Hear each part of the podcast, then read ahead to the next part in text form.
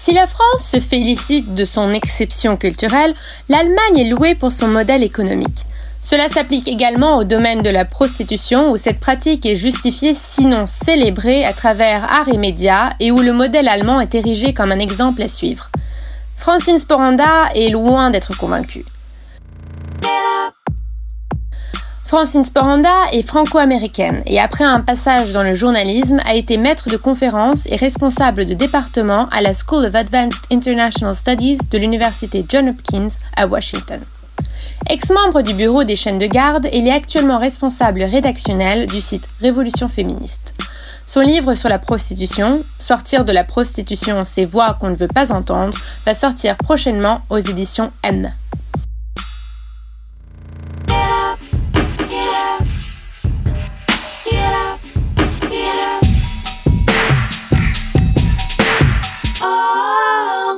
Francine, j'aimerais parler avec toi un peu de ce qu'on pourrait appeler l'exception culturelle française, c'est-à-dire la manière dont en France on justifie un peu tout sous couvert de culture et comment le monde culturel peut participer à la légitimation euh, de pratiques sexistes.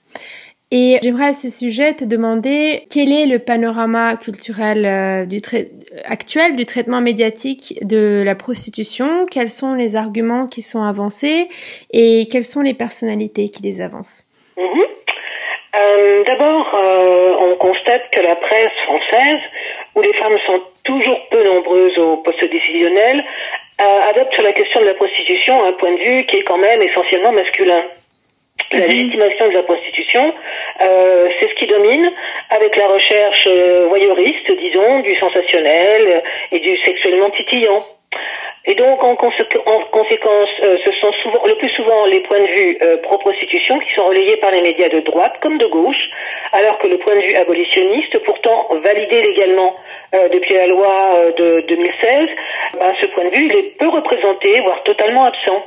Un exemple typique, un magazine comme Causeur euh, milite activement pour la défense de la prostitution avec le manifeste Touche pas à ma pute, euh, qui a été signé entre autres par Frédéric Becbédé, Nicolas Bedos, qui a d'ailleurs euh, rétropédalé plus tard, Zemmour, Youfol, le chanteur Antoine, le comédien Philippe Cobert, Basile de Coq, etc., etc. Euh, alors ça c'est le, c'est le cas peut-être le plus extrême, mais chez certains médias, sans exclure totalement des points de vue critiques sur la prostitution, la balance penche quand même très nettement du côté de sa défense. Moi, je dirais que c'est le cas de Libération, qui publie souvent des textes en faveur du travail du sexe et de la pornographie, avec, euh, entre autres, euh, le blog Sexologie, Les 400 Q d'Agnès Diard. Euh, et aussi, euh, Libération ouvre volontiers ses colonnes à des avocats de la prostitution, euh, comme Philippe Cobert, qui a publié en avril 2011 une tribune retentissante, Moi, Philippe Cobert, acteur féministe marié et client de la prostitution, où il qualifiait la loi criminalisant l'achat de sexe d'abjection. Une autre personnalité médiatique qui est connue pour sa militance pro-prostitution, c'est Frédéric Tadei, qui est ex-animateur, ex-animateur de l'émission Paris Dernière sur Paris Première et de Ce soir ou jamais sur France 2. Maintenant, il, il, enfin, il, exerce sur euh, euh, Russia Today. Et en fait, euh, bon, ses partis pris propositions sont bien connus. on se souvient qu'il avait fait un, étonnant et très complaisant interview du proxénète Dodo La Saumure, impliqué dans l'affaire de prostitution du Carlton de Lille avec DSK, et où Tadei avait accepté toutes les affirmations du proxénète comme parole d'évangile, sans du tout les questionner, comme quoi ces filles étaient toutes volontaires quand elles arrivaient de l'étranger dans ses parmontants ou salon de massage en Belgique, que la était un métier comme un autre, etc., etc. évidemment, Tadei avait oublié de mentionner une condamnation pour proxénétisme prononcée par la justice belge contre euh, contre Dodo la Saumure. Et dans cette interview, ben, ce proxénète euh, apparaissait comme un bon garçon, quelqu'un de sympathique, euh, bon enfant, voilà. Et j'ai remarqué aussi que certains médias ou sites en ligne ne publient pratique, enfin exclusivement que des articles pour le travail du sexe. par exemple, Slate. Hein, Et euh, évidemment, derrière chaque offensive pro-prostitution, on retrouve presque toujours les mêmes noms.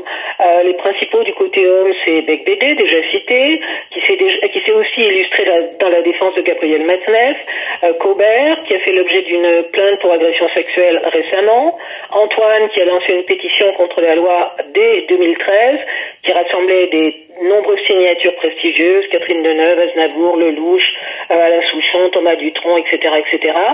Alors, du côté femme, il y a euh, Brigitte Lahaye, qui est, comme on le sait, une euh, ex-actrice porno reconvertie dans le conseil sexologique. Il y a Peggy Sastre, du côté des femmes. Il y a Elisabeth aussi. Il y a aussi Elisabeth Lévy, de Causeur. Il y a Elisabeth Badinter, qui a publié une tribune en défense de la prostitution dans l'Express. Et il y a une autre ex-actrice de porno devenue réalisatrice et productrice de porno, Ovidie. Pour donner un exemple précis de la domination persistante du point de vue masculin sur la prostitution, euh, voilà une, une, anecdote édifiante. C'est quelque chose que j'ai remarqué il y a quelque temps. Le magazine Marianne avait publié un numéro spécial sur les bordels d'antan. Alors c'était un sujet évidemment combinant euh, curiosité voyeuriste et nostalgie du bon vieux temps des, des machos et des colonies. Et ils avaient classé ce numéro dans la catégorie loisirs. Je leur avais envoyé un courrier pour leur signaler que si la fréquentation des maisons closes était effectivement un loisir pour les hommes, il s'agissait de toute autre chose, et certainement pas d'un loisir, plus d'une activité euh, pénible et dangereuse que la plupart des femmes euh, dans ces bordels n'exerçaient que contraintes et forcées. Donc euh, le loisir des uns était étant la corvée et la souffrance des autres. C'est comme l'expression ancienne utilisée pour désigner les femmes prostituées, filles de joie. Bah, la joie, elle était ici pour les hommes et certainement pas pour les femmes. Euh, d'une façon générale, je dirais que beaucoup de grands médias sont ouvertement pro-prostitution, ou plus exactement, plus exactement pro-travail du sexe, puisque c'est l'expression qu'ils emploient habituellement pour rendre leur position plus acceptable. Voilà, c'est un petit panorama de, euh, du comportement, enfin des attitudes euh, des médias français par rapport à la prostitution. Tu avais, je pense, euh, enfin, soulevé la question des arguments aussi de la prostitution. Ces principaux arguments de, des prostitution. Alors, il y a évidemment la distinction spécieuse entre prostitution choisie et trafic. Euh, c'est la, la, la, la, différence que faisaient les signatures du manifeste Touche pas à ma pute. Euh, ils affirmaient qu'ils n'avaient eu recours qu'à des prostituées non trafiquées. Comment pouvaient-ils faire la différence? Comment pouvaient-ils le savoir? Euh, c'est pas évident de, de, de faire euh, de voir la différence entre les deux. Euh, donc, est-ce qu'ils s'imaginent vraiment qu'une prostituée sous contrôle proxénète va avouer qu'elle l'est et balancer sur les réseaux du crime organisé qui la tiennent D'ailleurs, la prostitution dite libre est tellement minoritaire qu'elle ne peut pas être considérée comme représentative du phénomène prostitutionnel. Pourtant, elle est constamment mise en avant par le discours pro-prostitution. Alors, un autre argument, c'est que l'abolitionnisme est dangereux que les lois les prostituées en danger, alors que les chiffres de meurtres de prostituées mettent en évidence au contraire que ces lois protègent les prostituées et réduisent le nombre d'agressions. Si elles sont bien appliquées, bien sûr, ce qui n'est pas vraiment encore le cas en France. Rappelons le chiffre de prostituées tuées par des clients au proxénète en Suède depuis la loi de 99, zéro. Alors qu'en Allemagne, le chiffre, euh, toujours depuis la mise en œuvre de la loi, c'est 91. Voilà. Et puis, euh, il y a le dernier argument. Alors je dirais que c'est un argument qui est assez propre à la France, puisque tu parlais de l'exception culturelle française, et souvent le fait de ces hommes âgés euh, qui s'accrochent désespérément à l'idéologie de la libération sexuelle, euh, qui était euh, celle des années de leur jeunesse, hein, euh, dans les années 70, comme Bruckner, comme Finkelkraut, etc., etc. Alors selon eux, l'abolitionnisme serait un mouvement anti-sexe, un retour à l'ordre moral, et les féministes abolitionnistes, des puritaines. Alors cette accusation est grotesque et en plus c'est une aversion caractérisée parce que les féministes veulent abolir la prostitution pour que les femmes aient enfin la possibilité d'avoir une sexualité libre qui procède de leur propre désir et qui ne soit pas réduite à un service sexuel procédant de la contrainte économique.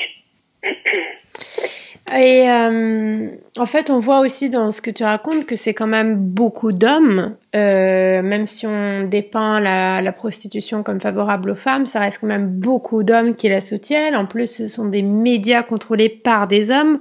Par exemple, le cas du Monde où on a quand même euh, Xavier Niel comme actionnaire principal, qui a eu quand même des liens avec l'industrie.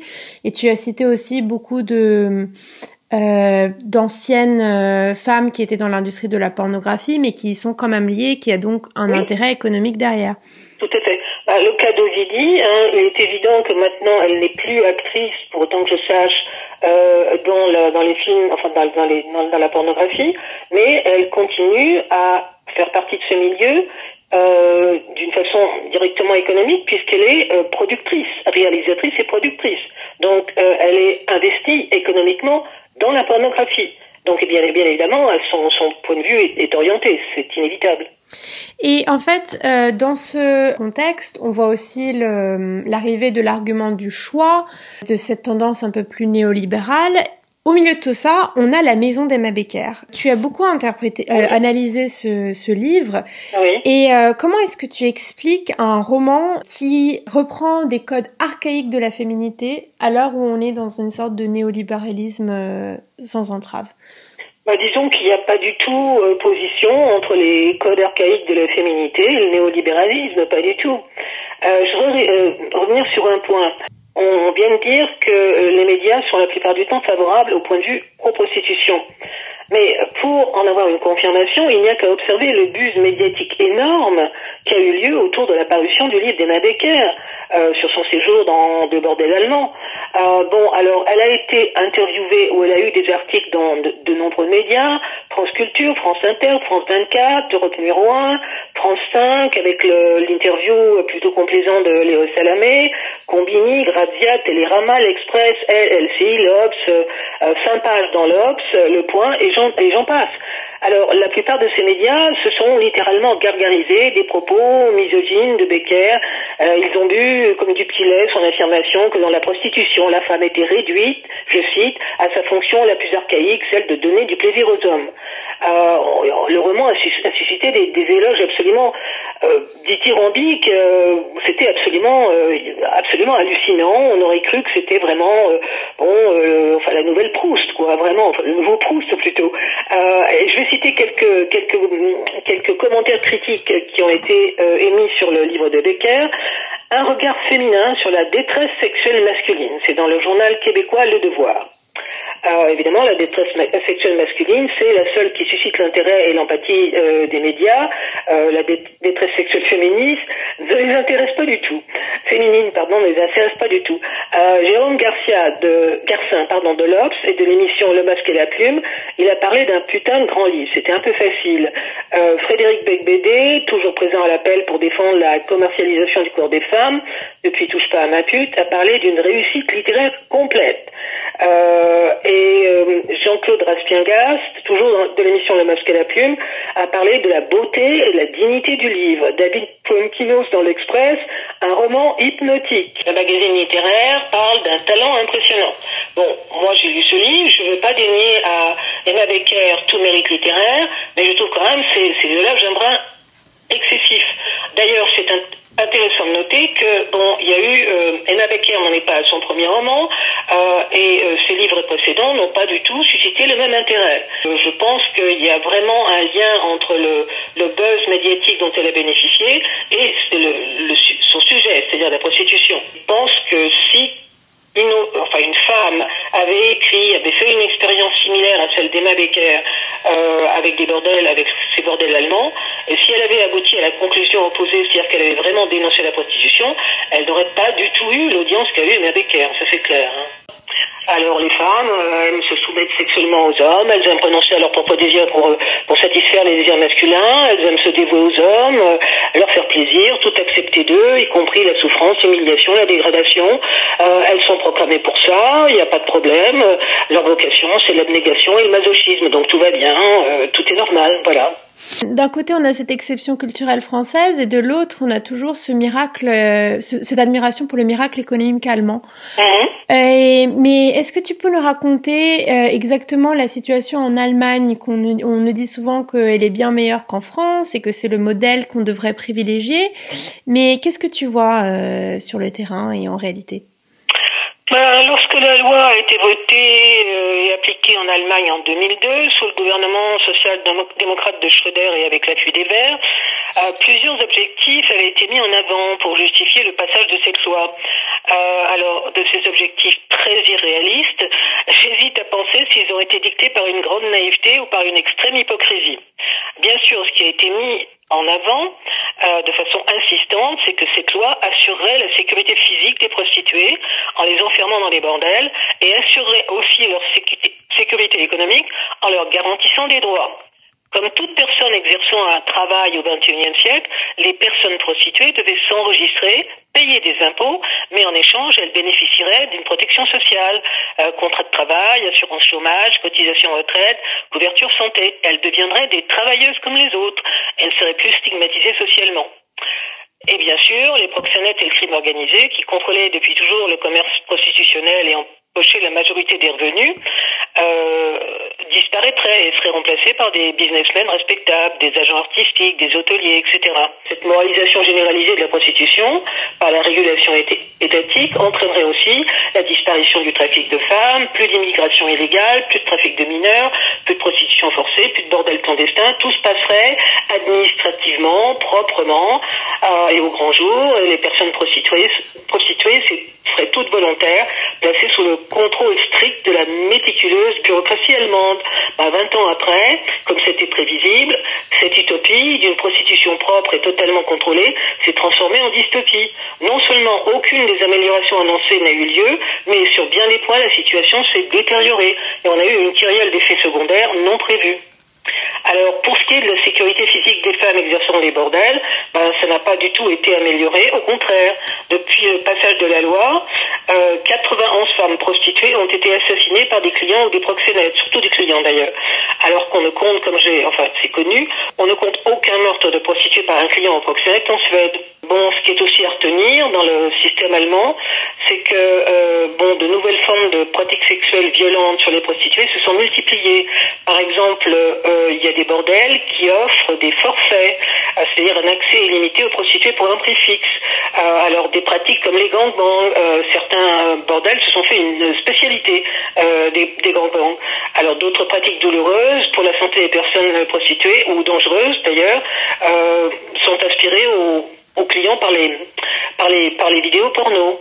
Euh, en fait, bon, en ce qui concerne euh, l'enregistrement obligatoire des personnes prostituées, qui était censé leur apporter la sécurité économique, euh, ben, ça n'a pas vraiment séduit euh, ces femmes, ni d'ailleurs leurs proxénètes, parce que bon, on peut comprendre qu'elles soient peu désireuses de payer des impôts ou d'être classées à vie sous l'étiquette stigmatisante de prostituées.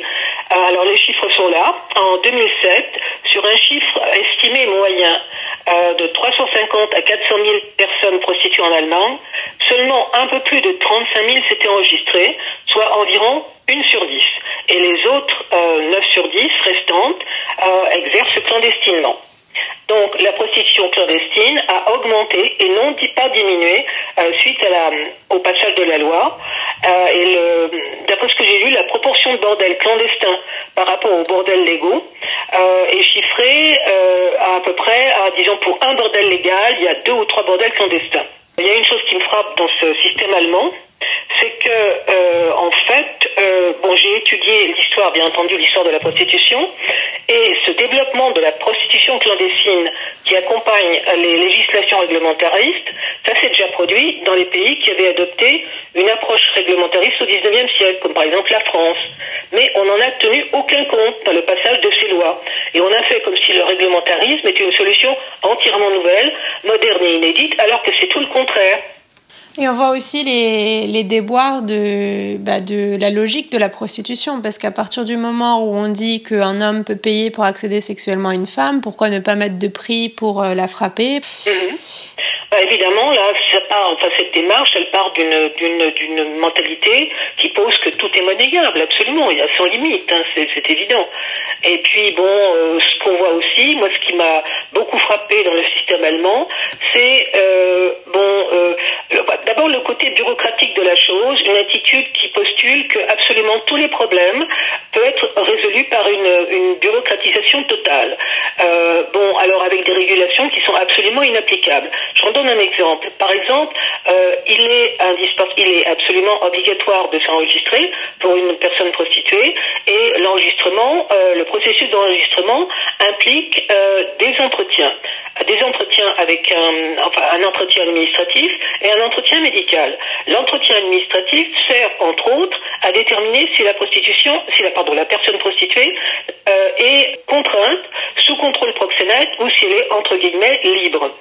Comment voulez-vous déterminer ça? J'ai déjà souligné que c'est absolument impossible. Alors, a fortiori quand il s'agit de femmes étrangères qui viennent de l'Europe de l'Est ou de pays, euh, de pays euh, Nigeria, de pays africains, etc., etc., et dont la majorité parle pas du tout ou très mal l'allemand comment est-ce qu'elles peuvent se sortir de ces exigences bureaucratiques et, se tirer à peu près correctement d'un entretien administratif quand elles comprennent à peine le langage? Ah donc en fait euh, j'ai lu que certaines viennent carrément accompagnées de leur proxénète quand il est allemand qui leur sert d'interprète donc voilà où on en est et puis alors euh, aussi une autre chose qui m'a frappé c'est le fait qu'on était parti du principe que euh, la prostitution propre réglementée ferait disparaître le crime organisé qui l'a contrôlé euh, qui la contrôle habituellement. Bah, ça n'a pas du tout été le cas. Euh, la prostitution en Allemagne, elle reste sous le, contrôle du crime organisé. Euh, en fait, bon, alors il y a évidemment la, la, question. maintenant, on a la réglementation inclut que les propriétaires de bordel doivent être euh, doit avoir un casier judiciaire vierge. Bon, alors c'est très bien, mais bien évidemment, euh, il était absolument, on pouvait s'attendre à, à, ce que ce soit contourné, cette disposition euh, de la loi, euh, par le système des hommes de paille. Euh, il y a beaucoup de propriétaires de bordel qui utilisent un homme de paille pour remplir les formulaires, satisfaire aux formalités administratives, mais ce sont eux qui continuent à tenir les rênes du bordel, à contrôler, notamment au point de vue financier. Donc euh, voilà, c'est et puis aussi un autre aspect, c'est le recrutement des prostituées pour les bordels. Ça a toujours été un problème et c'est une des raisons pour laquelle on a toujours fait appel à euh, des euh, personnes, enfin des, des hommes du crime organisé. Bah, ça continue. dans, dans la prostitution allemande, le recrutement pour les bordels est assuré par des gangs de motards. Alors évidemment, les Hells Angels, il y en a d'autres qui s'appellent les bandidos, enfin je ne vais pas énumérer tous les, tous les, tous les gangs, mais c'est comme ça que se produit le, recrutement pour les bordels. Euh, voilà. Et donc, euh, bah, évidemment, euh, en fait, l'Allemagne est devenue une espèce de refuge, de paradis pour le crime organisé. et c'est d'autant plus difficile pour les policiers de poursuivre les, les proxénètes quand ils, enfin, quand ils de, leur euh, de leur position de contrôle, euh, parce que tout simplement, parce que si le proxénétisme est légal, comment pouvez-vous euh, poursuivre des, proxénètes qui bon qui qui enlèvent des femmes pour les mettre dans des bordels, enfin qui trafiquent des femmes, qui pratiquent la traite, etc. voilà, donc c'est devenu extrêmement difficile pour la pour la police allemande.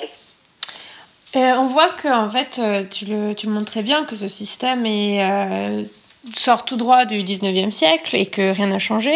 Et par contre, ce qu'on voit qui est un peu nouveau dans la prostitution aujourd'hui, c'est l'arrivée d'Internet. Pourrais-tu nous raconter comment ça a changé la donne? Des études mettent en évidence que dans les pays occidentaux, environ les deux tiers des transactions prostitutionnelles sont initiées en ligne, euh, sous la forme d'annonces pour des prostituées, euh, soit individuelles ou pour des publicités pour des ou sous contrôle proxénète ou pour des publicités pour des bordels et salons de massage. Euh, évidemment, ça a entraîné une diminution importante de la prostitution de rue, qui est devenue minoritaire. Et, c'est surtout maintenant la prostitution de rue, surtout le fait de femmes toxicomanes, marginales ou euh, donc, euh, donc euh, ce mode de contact en ligne entre clients et prostituées, on pourrait penser que ça favorise la prostitution non contrôlée par des réseaux proxénètes, mais ce n'est pas le cas parce que derrière la majorité des annonces pour des, des femmes prostituées se cachent des réseaux proxénètes. Et si des prostituées libres mettent des annonces, elles sont habituellement repérées par les proxénètes qui utilisent menaces ou chantage pour les faire passer sous leur contrôle ou éventuellement se débarrasser d'elles parce qu'ils considèrent que les prostituées libres sont une concurrence déloyale pour les femmes qui, qui, mettent eux-mêmes sur le marché. Donc, euh, donc la, de ces annonces en ligne, elles sont très rémunératrices pour les sites qui les, qui les hébergent, qui en font commerce en fait. Que euh, ces annonces sont payantes. Euh, pour qu'une une annonce soit en ligne pendant un laps de temps donné, euh, par exemple sur Viva Street, il faut payer c'est 70 pratiquement 80 euros, je crois que c'est 79 79 euros 99, voilà. Et donc par contre, ça c'est ça c'est pour l'annonce de base. Mais si on veut vraiment une, euh, une annonce qui soit mise en évidence, qui soit bien visible, euh, euh, qui attire l'attention, en fait, ça coûte plus cher. Il y a des extras. Et le prix de l'annonce peut être facilement doublé.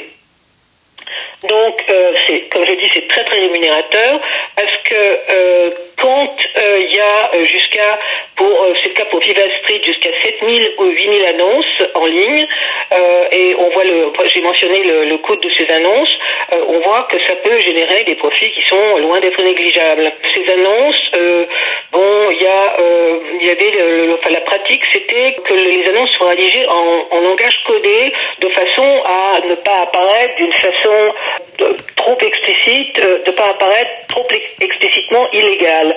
Alors il y avait des, des, mots de code, comme par exemple, euh, bon, il y avait euh, un moment agréable, ça voulait dire, bon, ça voulait dire, bon, une, un, rapport tarifé. Il y avait un massage, ça pouvait signifier une fellation, etc., etc.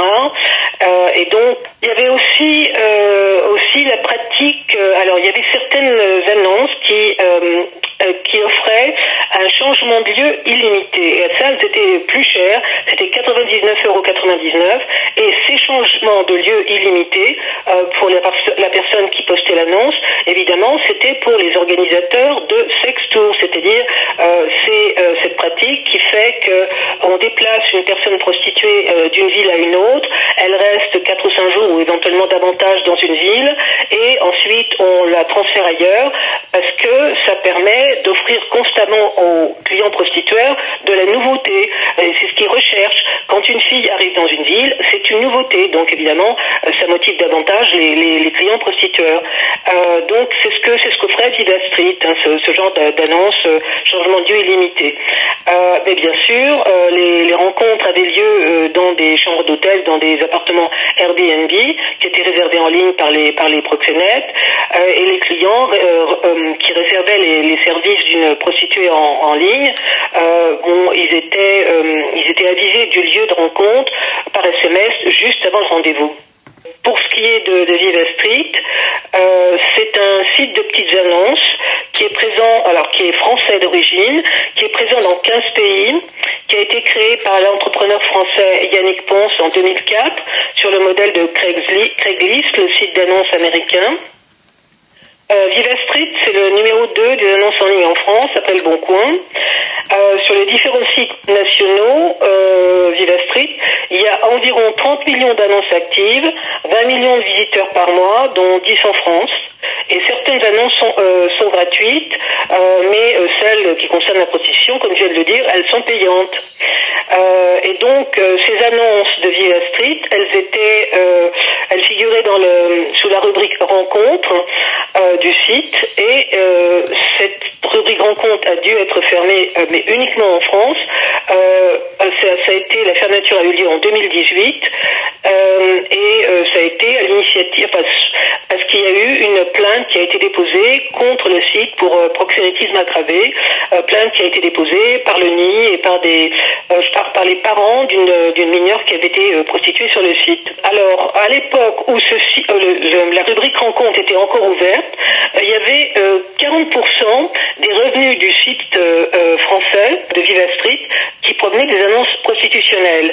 Et j'ai lu que dans d'autres pays, puisque j'ai mentionné que Viva Street était présent dans 15 pays, euh, les annonces prostitutionnelles représentaient jusqu'à 80% des revenus du site. Comme l'avait souligné le magazine Marianne, l'escorting était devenu le cœur de business de Viva Street. Et alors, comme je l'ai dit, derrière ces annonces, il y avait essentiellement des réseaux proxénètes euh, et les, prostituées individuelles euh, étaient minoritaires.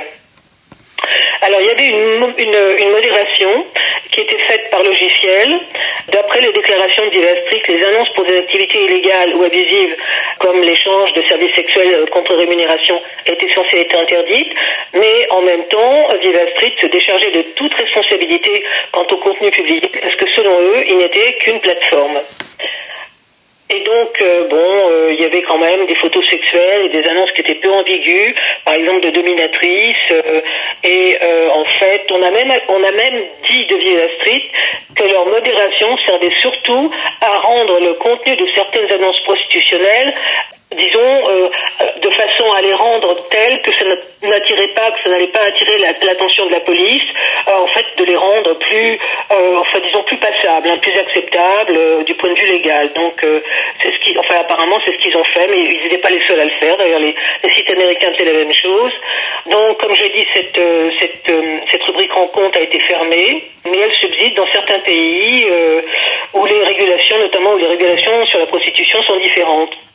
Euh, alors, si la, question de, du fonctionnement de la structure de Viva Street euh, vous intéresse, eh ben c'est une structure très très complexe bon, d'après ce que j'ai lu, euh, Street appartient à la société DV International, mais la maison mère est WLTD, W3 LTD, peut-être, je ne sais pas si on doit dire en anglais ou sans doute en anglais puisque bon, le, le, siège de la société est basé dans des dans des pays anglophones, en fait, dans le paradis fiscal de Jersey. Alors donc, euh, l'hébergeur, lui, est, dans, est une firme localisée aux États-Unis. Euh, et euh, c'est vraiment une structure très très complexe et on a l'impression qu'il y a vraiment une enfilade de sociétés écrans qui qui sont disons qui protègent la, la, la, société mère voilà. Alors jusqu'à maintenant on a beaucoup parlé de, de l'aspect glamour qui est présenté par les médias et on a aussi vu le, le côté industriel de la prostitution mais bien évidemment il y a les, les femmes de ce système et euh, je voulais je sais que tu vas bientôt euh, sortir un livre qui reprend des témoignages de survivantes de prostitution. Et je voulais savoir pourquoi c'était si difficile d'avoir des témoignages de femmes qui sont en situation de prostitution. Pourquoi est-ce qu'elles tendent à parler une fois qu'elles en sont sorties et euh, pourquoi est-ce que si elles en parlent alors qu'elles sont en situation de prostitution leur discours peut changer une fois qu'elles s'en sortent? Ben, il y a d'abord une raison évidente euh, au fait que euh, ces femmes euh, généralement ne parlent, ne peuvent parler que quand elles en sont sorties, c'est que par définition, une femme sous contrôle proxénète ne peut pas balancer sur son ou ses proxénètes sans s'exposer à des représailles. les femmes illégales et ou migrantes dans les pays où elles sont prostituées et victimes de, de réseaux de traite criminels très violents euh, en fait, elles ne peuvent pas euh, témoigner sans mettre en danger leur vie et celle de leur famille. Les réseaux proxénètes utilisent systématiquement la menace sur leur famille pour s'assurer de leur silence et de leur docilité. Ils savent où euh, les familles de ces femmes se trouvent. Donc voilà, ils peuvent absolument leur faire du mal s'ils le veulent.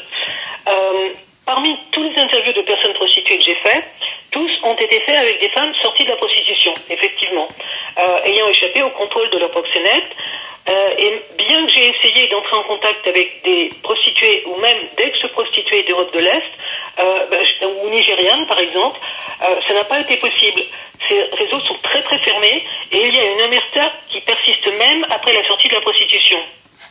Donc, le discours des personnes en prostitution, c'est un discours qui doit être entendu, mais tant que ces femmes restent dans la prostitution, il y a des choses qu'elles ne peuvent pas dire.